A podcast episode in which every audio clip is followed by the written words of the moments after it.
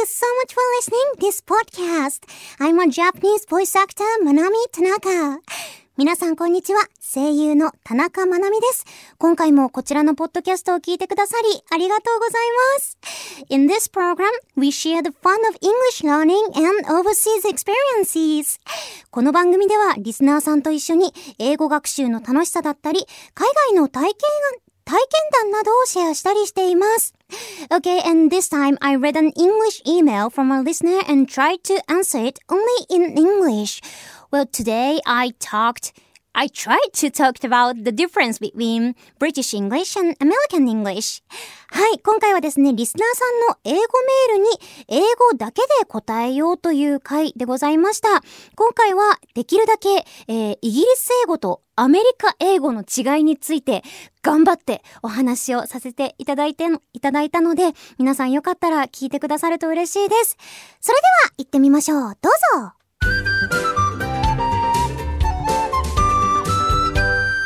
Learn the World このコーナーは聞いて得する英語コーナーです。毎回様々な企画をお届けするので、聞きながら英語を楽しんじゃいましょう。というわけで、今回の企画はこちら日本語禁止チャレンジ英語メールでございます。ここからは日本語禁止ということで、リスナーさんからいただいた英語メールを紹介し、私が英語で答えていきます。今週もいろんなメール送ってくださって本当にありがとうございます。皆さんぜひとも気負いせずにね、英語得意だという方もそうじゃない方も、よかったら送ってほしいなと思うんですけれども、今回はこんな感じのメールご紹介したいと思います。それでは、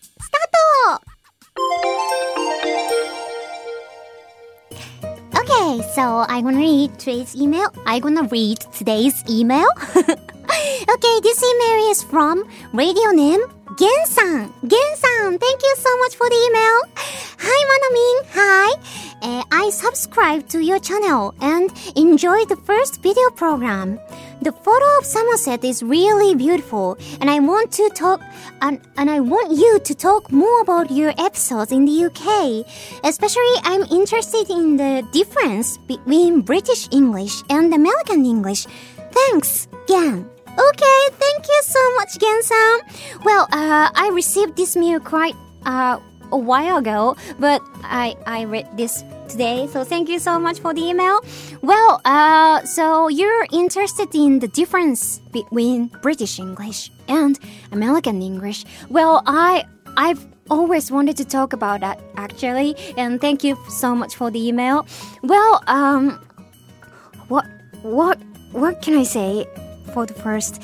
Well, but um, when I first thought about the difference between British English and American English was uh, when I was recording Kiniro Mosaic's uh, second season, especially, and when I was recording uh, before the recording of King Kiniro Mosaic second season, I went to a kind of lesson, English lesson, British in, for British uh, with Toyama Nao-chan, and Nao-chan and I learned about uh, the characteristic of British English, and uh, there we learned that uh, the difference of flows of each English, and the teacher taught that uh, American English is like a wavy sound American English has like wavy sound, and compared to American English,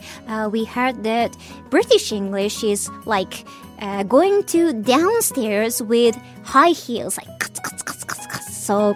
Uh, American English is like uh, when we say something.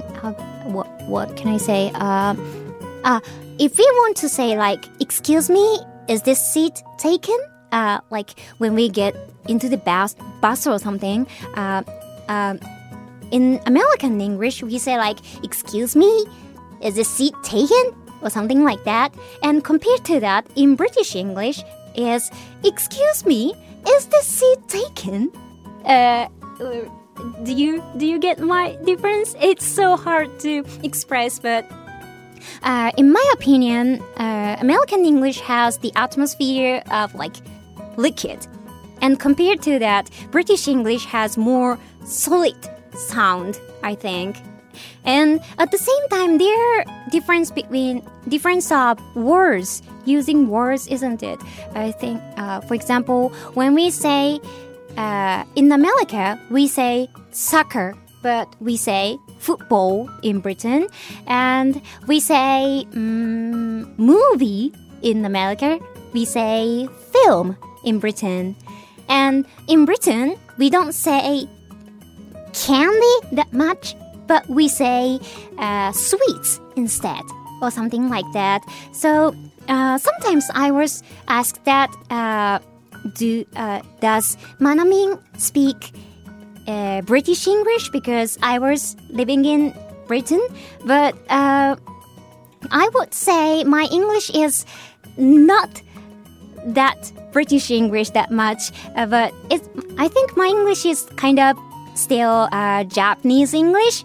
Who want to speak uh, native English, but um, sometimes, but uh, I use some words like uh, British words rather than American words, I think. Like uh, when I want to talk about the seasons, I would say uh, autumn instead of fall or something like that. So there are so many things about uh, British. Uh, so many different things about British English and American English, and they have got different vowels and consonants, and it is so difficult to uh, learn everything. But I would like to do my best to uh, um, study about that. So, thank you so much. That's all for today.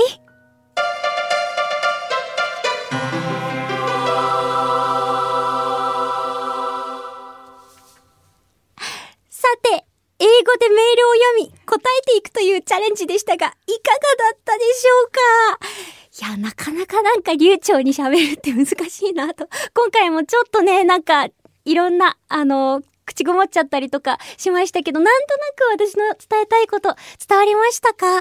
えっと、こちら、ゲンさんからいただいたメールで、えー、イギリス英語とアメリカ英語の違いについて興味がありますというお話だったんですけれども、えー、黄色モザイクの2期を収録する前にですね、遠山奈緒ちゃんと一緒にイギリス英語の講習に行った時に、こう教えてもらったことなどについてさっきお話ししました。その時に教わったのが、まあ、アメリカ英語はどっちかっていうとその波状の音を持っていて、グワーン、グワーン、グワーンっていう感じ。なのに対して、イギリス英語は、えー、ハイヒールで階段を上から下の階にカツカツカツカツカツって降りていく感じっていうイメージ。っていう風に習ったので、例えば、excuse me? ってこう、アメリカ英語だとふにゃふにゃふにゃってなるところが、イギリス英語だと excuse me? ってこう、ふんふん？みたいな音のこう、なんだろうな、上がり下がりがあるんじゃないかなみたいなお話だったり、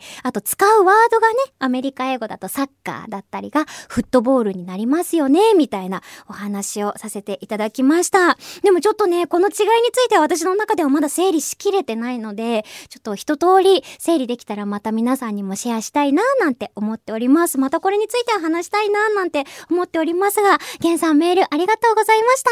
このコーナーでは、リスナーの皆様から英語で書かれたメールを募集します。翻訳サイトで作ったメールでも大丈夫です。ぜひチャレンジしてみてくださいね。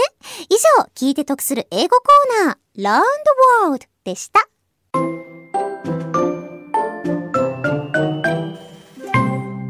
Okay, thanks for listening. How was it? いかがでしたか？はい、こんな感じで私がまだまだまあね、勉強中なんですけれども、思うイギリス英語とアメリカ英語の違いについてお話しさせていただきました。皆さんはどうですかね？よかったらメールなどでなんだか感想とかあったら教えてくださると嬉しいです。それではここでお知らせです。私、田中まなみはニコニコチャンネルで田中まなみ The World is Your Oyster という番組をやっています。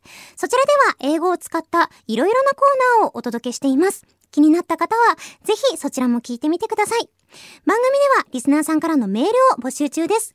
メールは The World is Your Oyster のメールフォームから送ることができます。こちら送っていただいたメールは The World is Your Oyster の本編でもご紹介させていただきますので、あらかじめご了承ください。それではそろそろお時間です。ここまでのお相手は田中まなみでした。See you next Oyster!